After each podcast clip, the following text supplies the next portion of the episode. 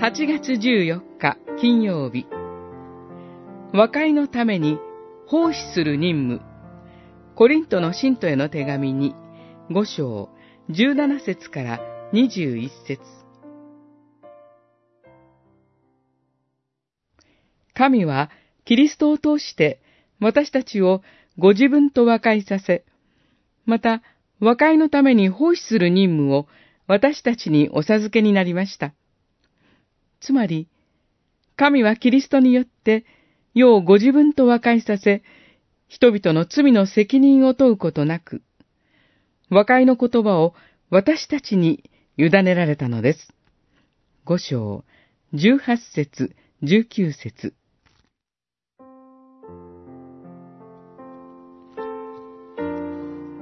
私たちは神の一方的な見恵みによって主イエス・キリストと結ばれ、新しく創造されたものです。罪ゆえに断絶していた神との関係が、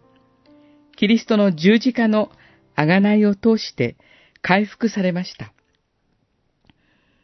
関係性の回復、つまり和解です。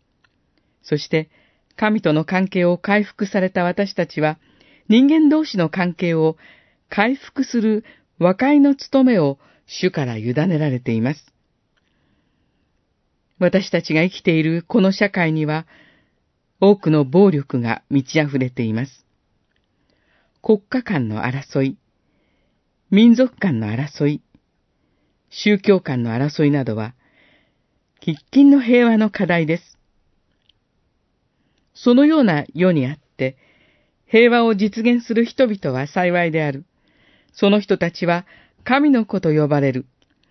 マタイによる福音書五章九節との主の呼びかけに応え、地上の平和の実現のために絶えず祈り、努力し続けるものでありたいと思います。キリストの平和と和解の福音を述べ伝え、人と人との間に